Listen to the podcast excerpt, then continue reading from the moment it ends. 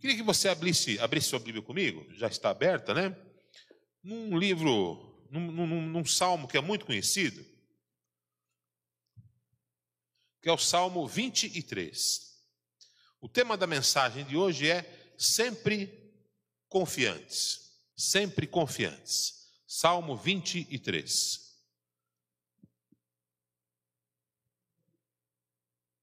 A palavra de Deus diz assim: O Senhor é o meu pastor e nada me faltará.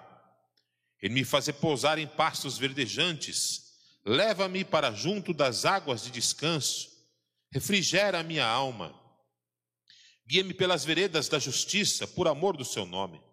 Ainda que eu ande pelo vale da sombra da morte, não temerei mal nenhum, porque tu estás comigo.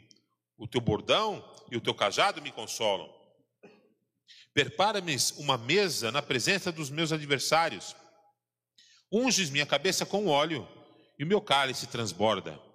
Bondade e misericórdia certamente me seguirão todos os dias da minha vida, e habitarei na casa do Senhor para todo o sempre. Amém? Senhor, nós lemos a tua palavra, nesse salmo maravilhoso que fala do teu cuidado para conosco, Senhor Deus. Assim nós entendemos que tu és o pastor, ó Jesus, e nós somos as ovelhas do teu pasto. E assim como esse bom pastor cuida das suas ovelhas, o Senhor cuida de nós também, Senhor. Sobre isso nós queremos meditar nessa noite e queremos pedir aqui o auxílio do Teu Santo Espírito, para que tanto aqueles que estão aqui como os nossos irmãos que nos acompanham nas redes sociais possam ser edificados, abençoados pela Tua palavra e possam viver o Evangelho de Jesus Cristo nas suas vidas, de maneira que a sua caminhada seja mais leve, de maneira que a sua caminhada seja mais é, impactante no sentido de mostrar o amor de Jesus Cristo através das vidas. É o que nós te pedimos, é o que nós te agradecemos, em nome de Jesus. Amém. A questão, meus irmãos, é a seguinte: como que nós podemos ser, estar confiantes diante de tantas incertezas, né, que vivemos nesses dias? Esse talvez seja, essa talvez seja a grande interrogação que permeia os corações dos cristãos, que permeia o coração daqueles que professam a fé em Jesus Cristo, daqueles que pertencem a uma igreja. Por quê? Porque os dias não são fáceis. Ah, nós estamos vendo a crueldade do ser humano chegando a ponto terrível, né?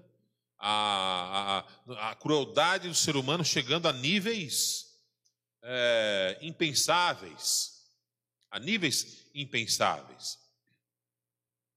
Nós temos no Antigo Testamento, no início, lá no Gênesis, né, que havia um homem cujo nome era Lameque, que ele praticava a violência de maneira incontrolável, de maneira terrível.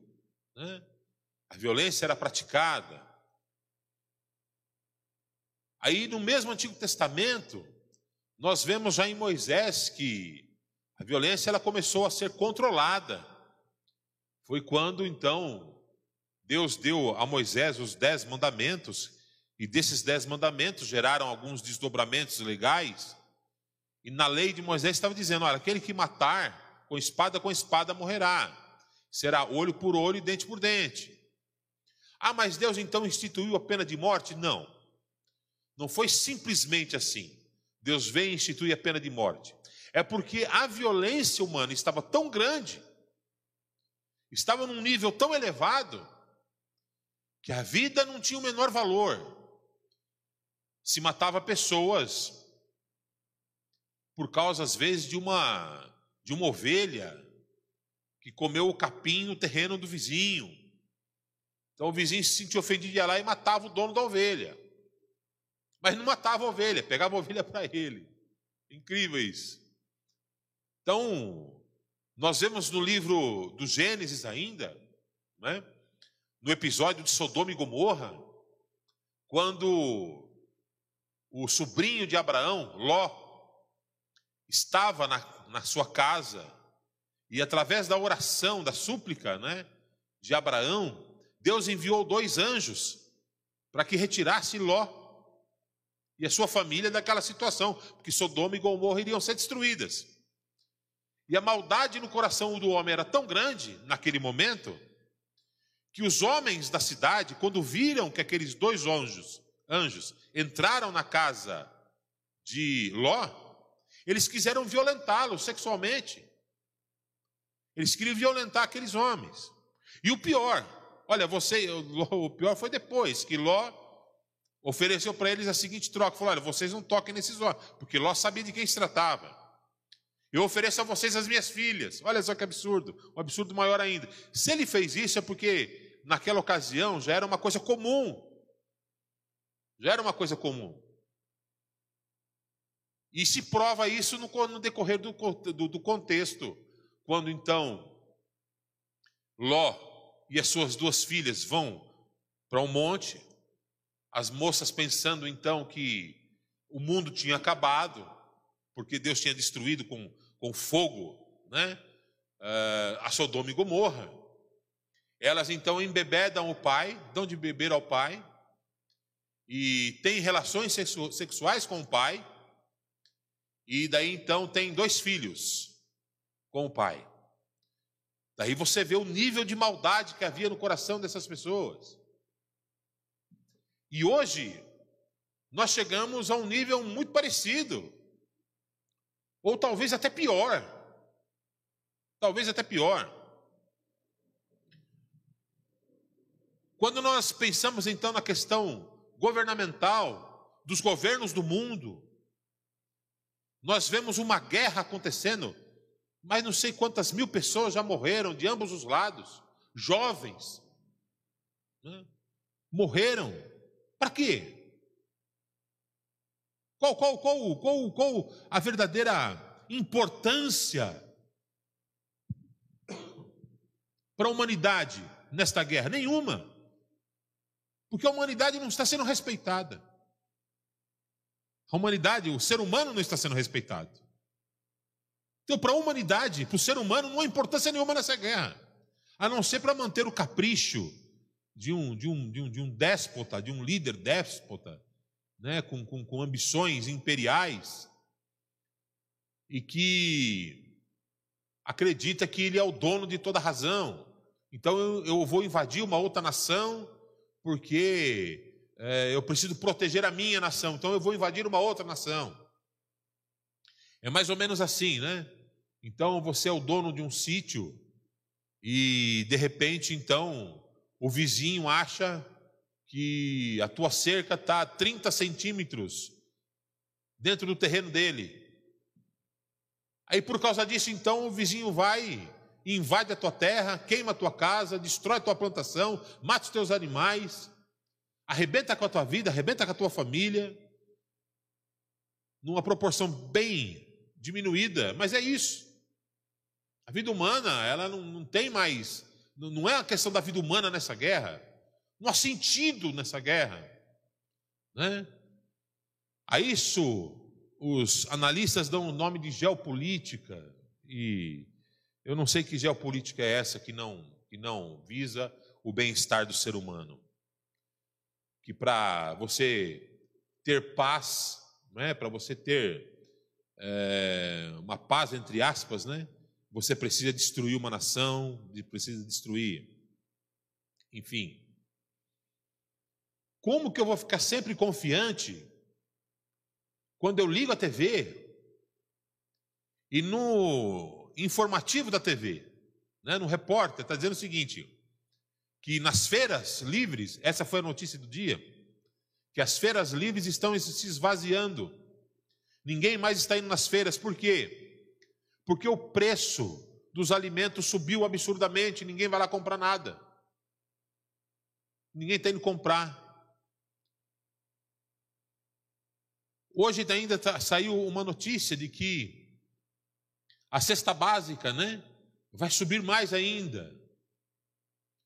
E dão conta que por causa ainda desta guerra que está acontecendo, os, a, a, a, existe a previsão de uma fome mundial.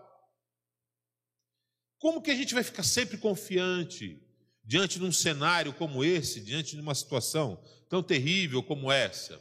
A gente acaba se desesperando, a gente acaba perdendo a razão, a gente acaba é, entrando em depressão, que é o que acontece com muita gente, que não consegue lidar com essas, com essas más notícias, com essa pressão que vivemos hoje em dia né?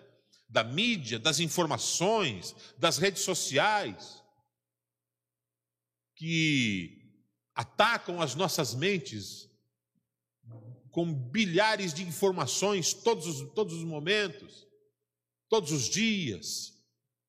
Como que a gente vai lidar com isso? Como é que eu vou ficar sempre confiante? Bem, a isso o salmista ele traz aqui algumas respostas no Salmo 23, da qual eu quero compartilhar alguma coisa com você, não porque é, seja algo assim tão extraordinário ou diferente, mas porque nesses meus quarenta e poucos anos de evangelho, eu já vivi tantas coisas, não apenas no campo pessoal, na área pessoal, né? Mas também já testemunhei tantas coisas na vida de irmãos queridos, de amigos queridos, de dificuldades e problemas que, quando se apresentaram, pareciam coisas impossíveis, pareciam coisas invencíveis, pareciam coisas insuperáveis. Mas há um poder, há uma graça, há um amor imediato que é liberado sobre as nossas vidas quando nós clamamos ao nome de Jesus. O nome de Jesus Cristo é poderoso. O nome de Jesus Cristo é sobre todos, como diz a letra da canção. O nome de Jesus. O nome de Jesus. E há uma graça há um amor, há um efeito imediato sobre as nossas vidas, quando nós clamamos a este nome poderoso. O salmista, quando ele escreve aqui esse salmo, foi Davi, é um salmo, salmo 23, é um salmo de Davi. Davi, ele fala aqui a respeito é, desta, deste trabalho que é o pastor é o pastoreio de ovelhas. Por quê? Porque ele era pastor de ovelhas. Os irmãos se lembram que quando Samuel foi até a casa de Jessé, seu pai, e a, e a, e a missão de Jessé era ungir o novo rei de Israel. Então, Jessé mandou que viessem todos os seus filhos, do mais velho até o mais novo, e todos eles foram rejeitados por Deus. Deus disse Samuel: não, nenhum deles é. Então Samuel perguntou a Jessé: escuta, mas você não tem mais nenhum outro filho? Porque o Altíssimo me enviou aqui para ungir um dos seus filhos. Aí Jessé respondeu: eu tenho um garoto que está lá no pasto, ele está lá apacentando as ovelhas. E Samuel mandou chamá-lo. A palavra de Deus diz que Davi era um garoto, ele era franzino, pequeno, era ruivo, diz a palavra de Deus. Tinha os cabelos ruivos. Né? E quando ele se aproximou de Samuel, Deus então falou ao coração de Samuel e disse: Esse é o meu escolhido. E Samuel vai então e unge a Davi. Depois disso, a vida de Davi passou por vários episódios de grandes dificuldades, perseguições, traições atentados contra a sua vida. O rei Saul quis matá-lo durante um, uma boa parte da sua juventude. O rei Saul o perseguiu querendo matá-lo. Davi enfrentou, quando já rei, Davi enfrentou muitos inimigos, enfrentou inúmeras vezes os filisteus. Davi ele unificou o reino de Israel, fez o reino de Israel crescer através da luta, através da batalha, através da guerra. Davi fez o reino de Israel crescer. E em muitos episódios Davi ele foi vitorioso, em quase todos os episódios ele foi vitorioso. Em alguns, ele foi derrotado. Por exemplo, uma derrota que Davi sofreu durante toda a sua vida foi uma derrota no âmbito familiar. A família de Davi era uma família desunida. O seu filho Absalão cobiçou o seu trono, foi contra ele. Depois Absalão foi morto. Um dos seus filhos quis violentar uma das suas filhas, quis violentar a própria irmã.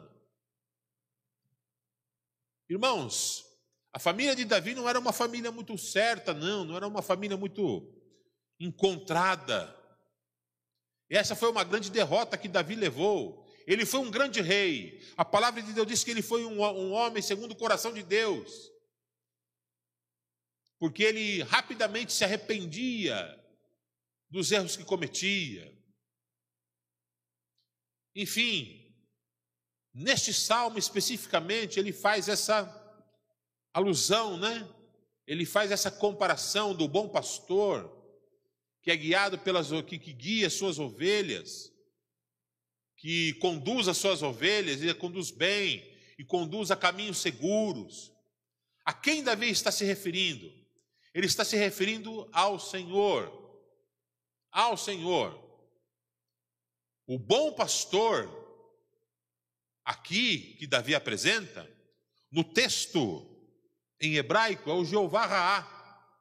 É o bom pastor, aquele que guia suas ovelhas, aquele que guia suas ovelhas por bons caminhos, que dá a elas bom, bom alimento, que dá a elas boa água, que as protege não apenas das intempéries, mas as protege também dos animais selvagens, dos predadores que querem comer as ovelhas, querem devorar as ovelhas.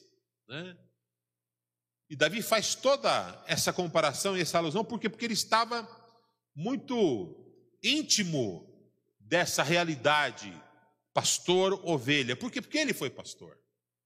E por, baseado nisso, meus irmãos, eu quero extrair daqui algumas reflexões que vão nos ajudar a mantermos a nossa confiança, mesmo em momentos de crise como vivemos. Vamos ser sinceros.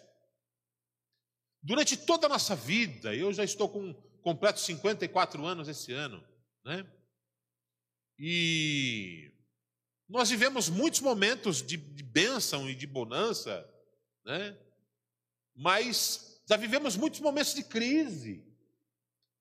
E que se não fosse a confiança que tivemos, que adquirimos com o Senhor, e essa confiança, meus irmãos, eu quero, antes de me adiantar, eu quero dizer a você o seguinte: essa confiança, ela não vem apenas com pregações, ela não vem apenas com a participação na igreja, não, mas ela vem com a vivência, com a experiência de vida que adquirimos na caminhada com Jesus.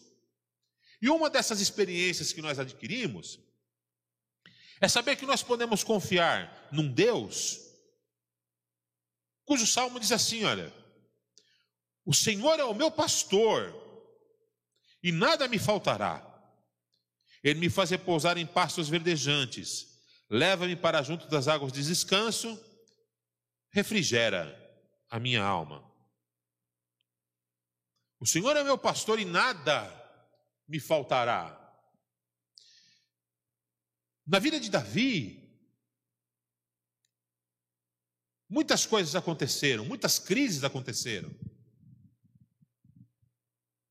Algumas provocadas por ele mesmo por causa às vezes da sua pouca experiência em lidar com algumas situações, às vezes por causa do seu ímpeto, que o levava às vezes a tomar algumas atitudes que é, não eram aprovadas pelo Senhor, ah, às vezes a sua própria carne faziam com que ele errasse e por causa disso ele sofresse depois as consequências, como foi o caso dele e de Betseba.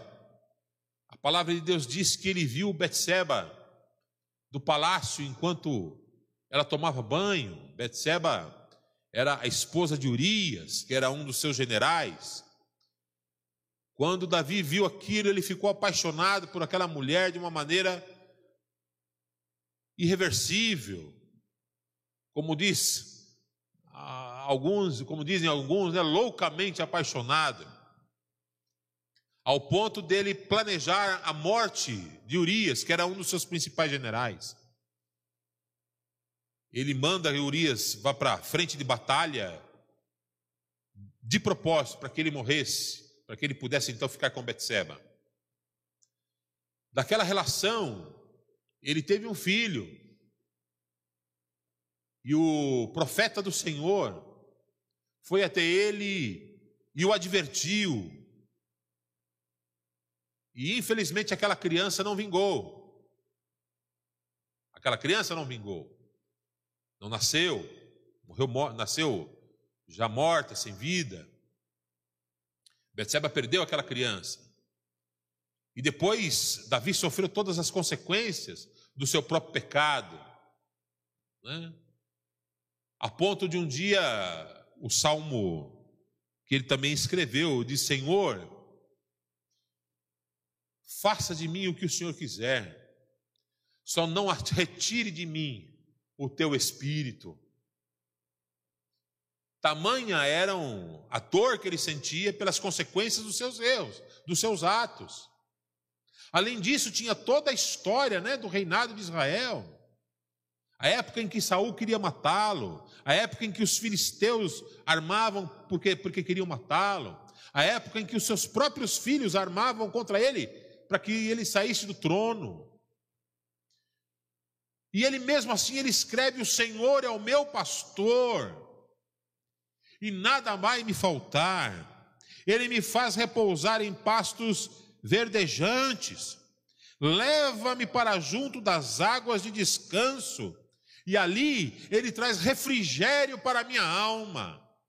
Davi reconhecia que a sua alma estava abatida em meio a todas aquelas situações, e mesmo assim ele declarava no seu coração que o Senhor era o pastor dele, o Jeová Raá estava com ele. E se Deus estava com ele, nada lhe faltaria. Meus irmãos, eu quero dizer para vocês o seguinte: que nós podemos confiar num Deus assim. O nosso Deus é o Deus que, quando nós estamos passando por grandes necessidades, por grandes fraquezas na nossa alma. Ele, como um pastor bondoso, ele nos conduz a pastos verdejantes e às águas tranquilas. O que é que isso significa? O pastor, a ovelha, ela não tem muito, a sua área sensorial é o focinho. A ovelha, ela não enxerga muito bem e ela não escuta muito bem. O que a ovelha tem muito bom é o faro. Só que lá em Israel era muito comum, muita pedra. Os campos têm muita pedra. As ovelhas às vezes batiam com o nariz nas pedras, cortavam o nariz e inflamavam. Então, a parte mais sensorial delas, que era o nariz, ficava comprometido. E como elas não enxergam bem, não escutam bem, elas dependiam totalmente de um pastor que as conduzisse a um local onde tivesse uma boa comida, que as conduzisse a um local onde tivesse uma boa água.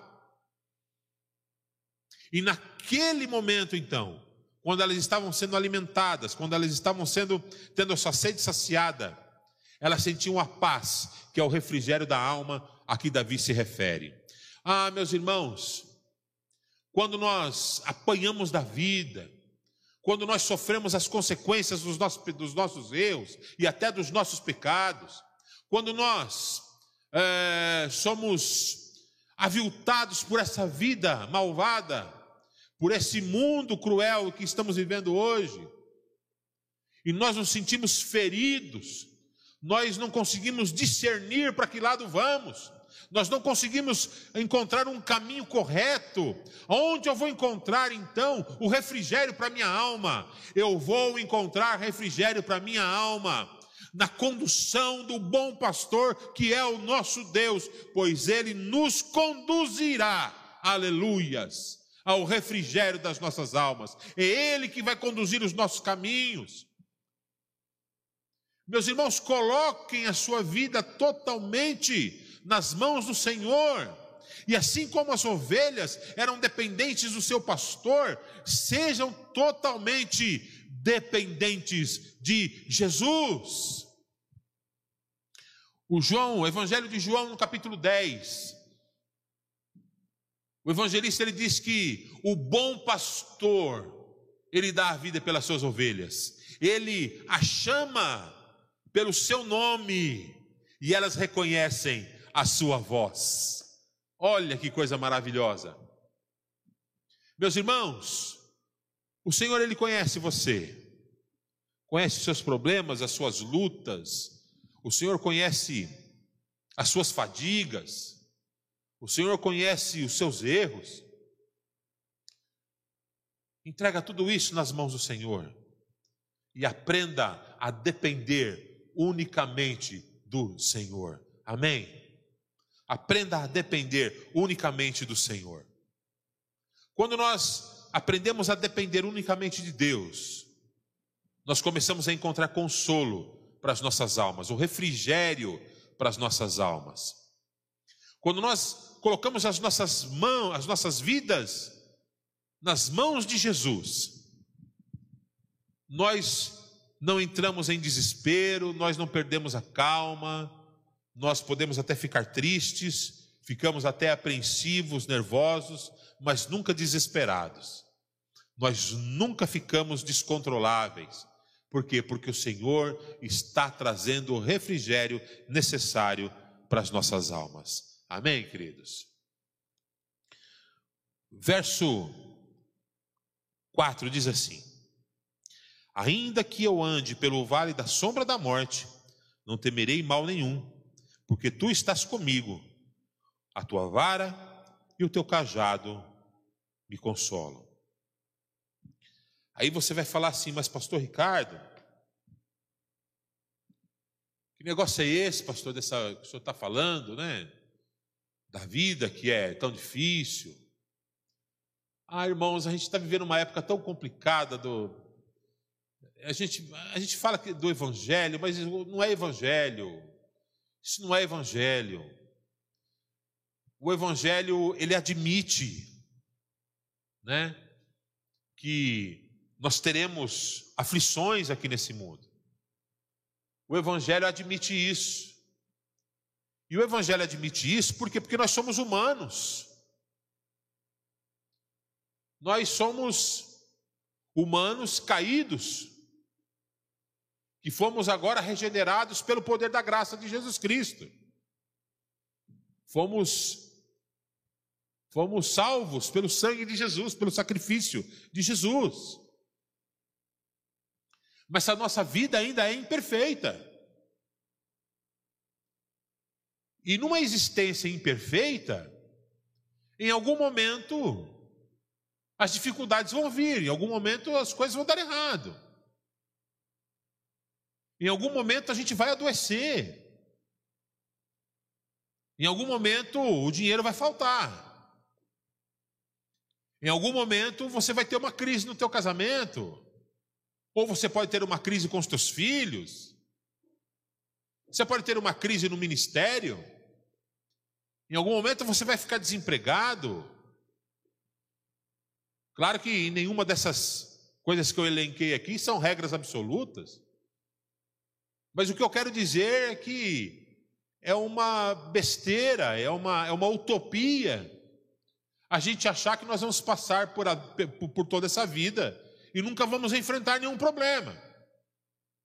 O próprio salmista, no verso 4, ele diz: Ainda que eu ande pelo vale da sombra da morte. O que, que ele está fazendo aqui, o salmista? Ele está admitindo que, mesmo sendo conduzido pelo bom pastor e tal, existe a possibilidade de um dia eu ter que passar por esse vale da sombra da morte. Existem algumas teorias a respeito do que era esse vale da sombra da morte lá em Israel.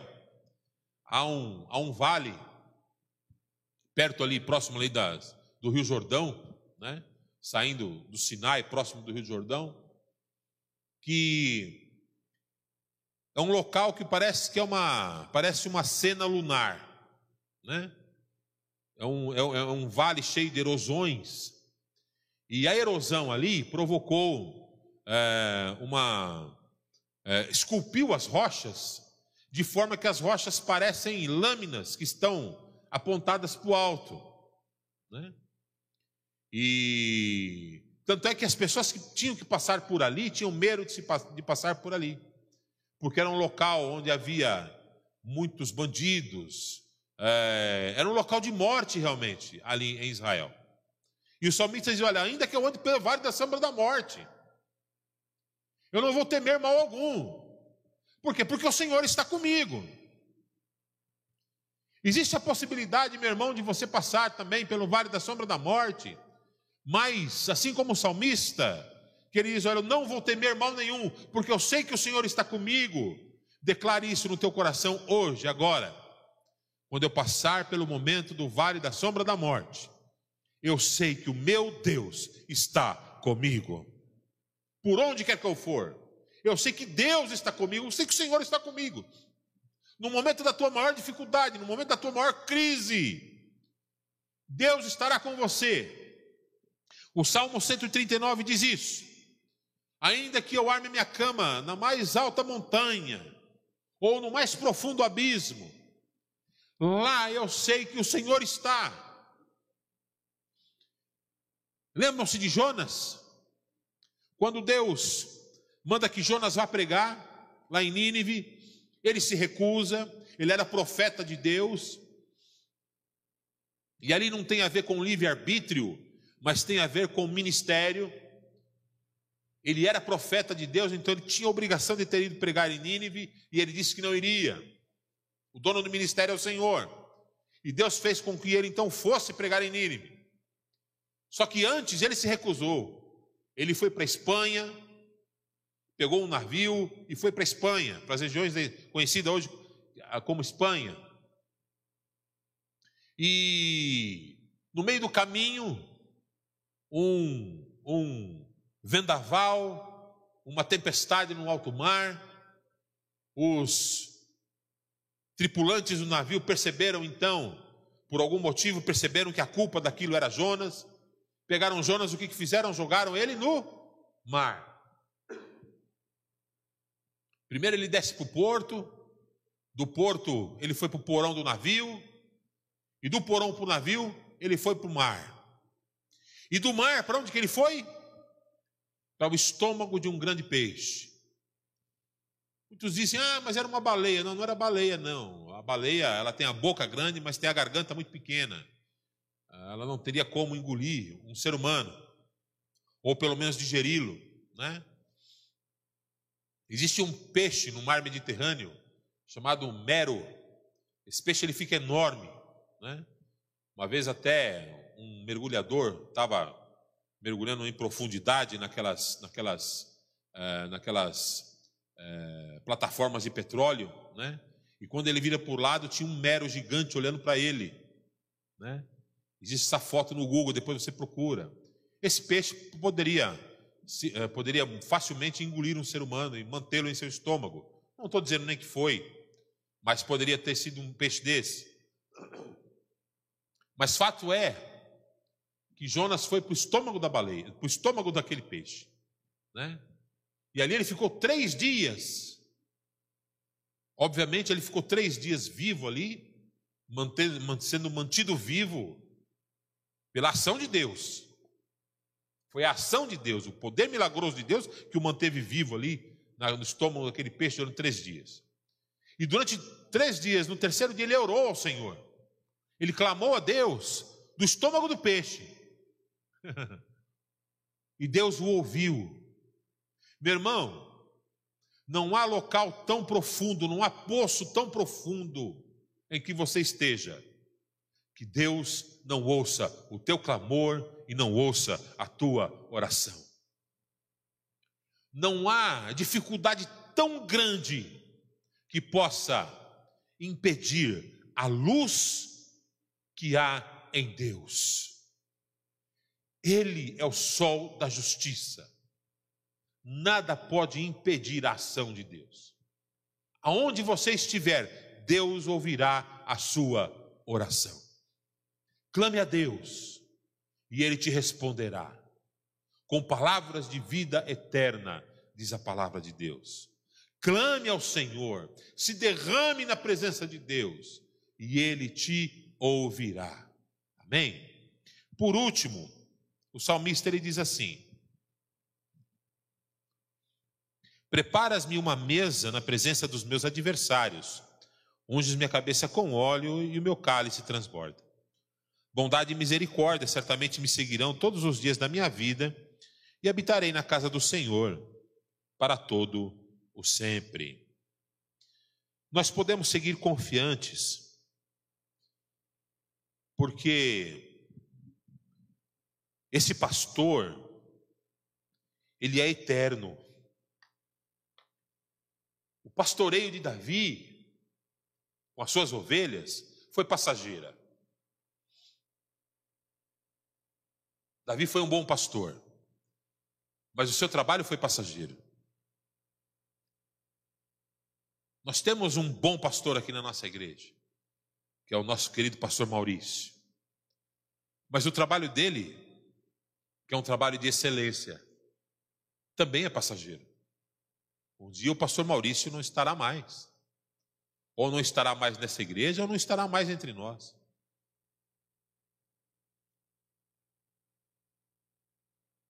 O meu trabalho como pastor, ele é passageiro. Essa semana eu fiquei muito feliz, contente. Eu não me lembrava disso. Alguns pastores, essa semana passada, participaram, foram examinados pela nossa ordem, né? E foram, passaram no exame teológico. E eu fiquei feliz de vê-los lá. E eu não lembrava de algumas coisas. Mas um deles, todos eles me ligaram, tal, mandaram mensagens, mas um deles foi tocante para mim. Pastor, eu não me lembrava.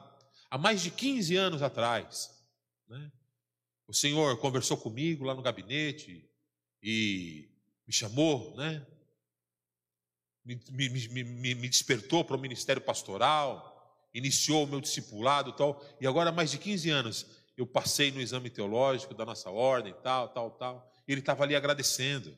Né? Eu fiquei feliz. Mas ao mesmo tempo que a gente fica feliz, a gente se lembra de como nós somos passageiros. Né? A nossa vida é passageira. O meu ministério é passageiro. Do pastor Xavier, por mais que nós o amemos, né, pastor? É passageiro, um dia a gente não vai mais estar aqui. Mas o bom pastor, Jesus Cristo, o seu pastoreio é eterno.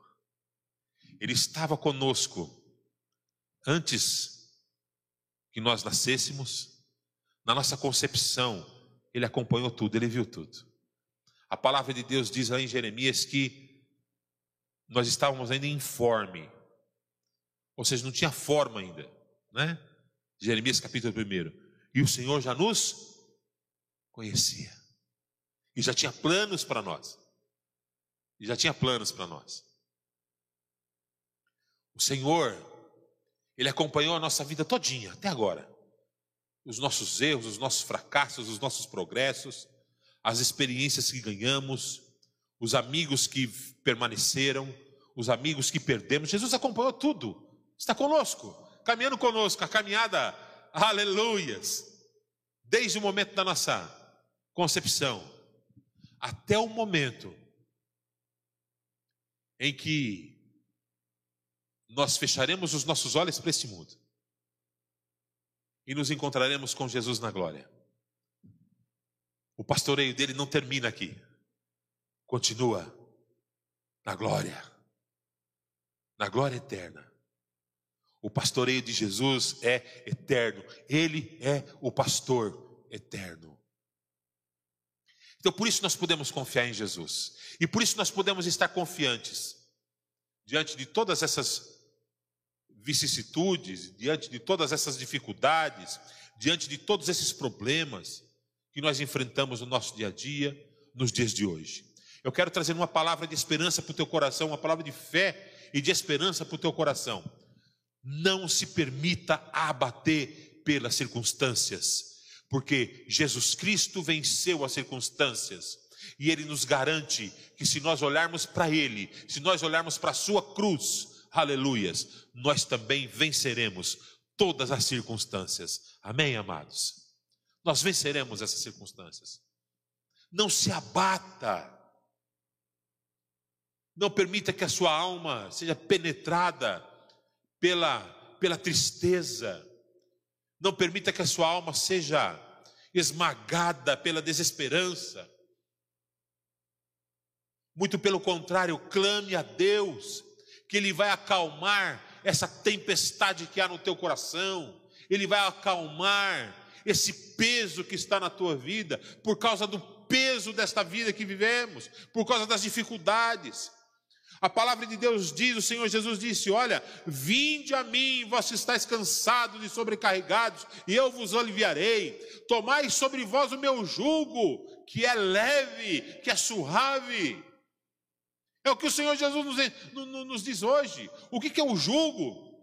O jugo era aquela madeira que você, vê muito isso em carros de boi, né? Aquela madeira que você colocava no boi para fazer, para guiar o boi, né? E ali se amarrava também as travas da carroça para que o boi puxasse aquilo. O jugo, eu não sei se você já viu, na China, nos países orientais, é muito comum né, os lavradores andarem com um jugo daquele nas costas e em cada ponta haver um balde ou haver um, um, um feixe de alguma coisa, e eles carregam aquilo nas costas, para cima e para baixo, levando o produto da sua lavoura, né, ou levando água para sua casa. Aquele é o jugo. E o Senhor Jesus está dizendo para nós o seguinte: olha, eu vou aliviar o teu jugo, por quê? Porque eu vou estar com você nessa caminhada e nós vamos levar esse jugo juntos. Aqui no Brasil, talvez o jugo fosse diferente. Eu me lembro que tinha uma senhorinha nordestina que morava lá no portinho da nossa casa. Irmãos, eu não sei como aquela senhora fazia isso que ela, olha, eu duvido que ela tivesse 1,40m de altura, magra, muito magra. Mas todos os dias, ela passava três, quatro vezes por dia lá na, na rua de casa, com uma trouxa de roupa na cabeça equilibrada, porque ela lavava a roupa para fora e passava, né? Então de manhã ela passava com a roupa que ela tinha lavado e passado no dia anterior, ia levar, aí daqui a pouquinho ela voltava com outro tanto de roupa para lavar, né? E depois passar. É uma pena, não me lembro o nome dela. É, eu, eu, lembro o nome dos filhos dela, né? Que é o Edmilson, o pastor Marcelo, né? Marido da Débora. Era a avó deles. Era a avó deles. E eu achava aquilo impressionante, ela equilibrando aquela trouxa de roupa na cabeça, que um homem do meu tamanho teria dificuldade para levar, mas ela colocava aquilo, sabe, com uma facilidade na cabeça. Era o jogo dela. E era uma mulher cheia de Deus. E é por isso que ela subia e descia, né? Aquela rua. Eu morava aqui em cima no final da Miragaia, aquela subidona, né? Ela subia e descia com aquela trouxa de roupa na cabeça várias vezes por dia. Para cuidar da sua casa, para cuidar, trazer sustento para a sua família. Né? Oh, meus irmãos, confia em Deus, confia no Senhor. E seja sempre confiante não nas circunstâncias, não nos homens, mas sempre confiantes em Jesus Cristo, que é o nosso bom pastor. Amém, amados? É em Jesus Cristo, que é o nosso bom pastor. Que Deus te abençoe, que Deus te fortaleça, que Deus te guarde nessa caminhada. Quero orar com você. Senhor Deus, eu quero te agradecer, porque o Senhor tem sido o nosso refúgio e a nossa fortaleza, como lemos no início desse, dessa reunião. O Senhor é o nosso bom pastor, aquele que nos conduz a pastos verdejantes, às águas tranquilas e que traz refrigério às nossas almas cansadas, às nossas almas muitas vezes atormentadas. Né? Meu Deus, eu te agradeço por tudo, te agradeço porque o Senhor tem caminhado conosco. E eu quero te pedir nessa hora, meu Deus, fortalece os meus irmãos e as minhas irmãs na sua caminhada de vida, nas suas experiências de vida. Fortalece-os, ó Pai, em tudo. Que em tudo, Senhor Deus, nós olhemos para Ti, que é o autor, que é o consumador da nossa fé. Meu Pai amado, que nós possamos sempre olhar para Ti, olhar nos Teus exemplos, olhar em quem Tu és, Tu és o Criador de todas as coisas. Jesus, Tu és a palavra viva. Tu és o Logos de Deus, o Verbo, a palavra por quem tudo foi feito, através de quem tudo foi feito. Meu Deus, e por isso nós precisamos aprender a confiar em Ti. Não importa, Pai amado, as circunstâncias que vivamos, que nós aprendamos sempre a colocar todas as nossas ansiedades nas Tuas mãos. Em nome de Jesus. Amém. E que o amor de Deus, a graça do nosso Senhor Jesus e as santas consolações do Espírito Santo de Deus seja sobre todos vós, agora e para todos sempre, e todos digam amém. Que Deus te abençoe